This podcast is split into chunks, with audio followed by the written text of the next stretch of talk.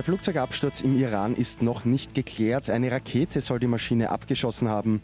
Und wie werde ich in der Arbeit nicht krank? Wir haben die Tipps. Immer 10 Minuten früher informiert. 88.6 Die Nachrichten. Im Studio Christian Fretz. Der Westen geht davon aus, dass eine iranische Rakete vorgestern ein ukrainisches Flugzeug abgeschossen hat. Bei dem Absturz sind über 170 Menschen nahe Teheran ums Leben gekommen. Kanadas Premier Justin Trudeau sagt, dass es Beweise für einen Abschuss durch eine Boden-Luftrakete gibt. The evidence indicates that the plane was shot down by an Iranian surface-to-air missile.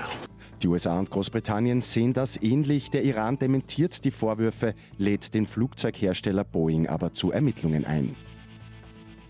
Gestern haben wir auf 88.6 berichtet, dass immer mehr Arbeitnehmer krank in die Arbeit gehen und das nicht gut für ihre Gesundheit ist.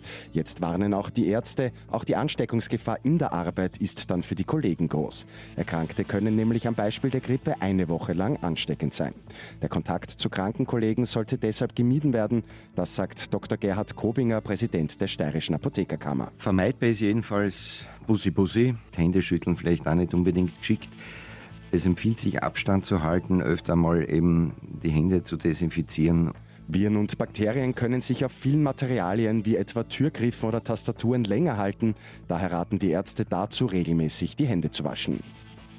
Und heute gibt es wieder eine partielle Mondfinsternis zu bestaunen. Die gute Nachricht zum Schluss. Das Maximum der Verfinsterung soll um 20.10 Uhr erreicht werden. Schon ab circa einer Stunde davor kann die sogenannte Halbschatten-Mondfinsternis sehr gut beobachtet werden.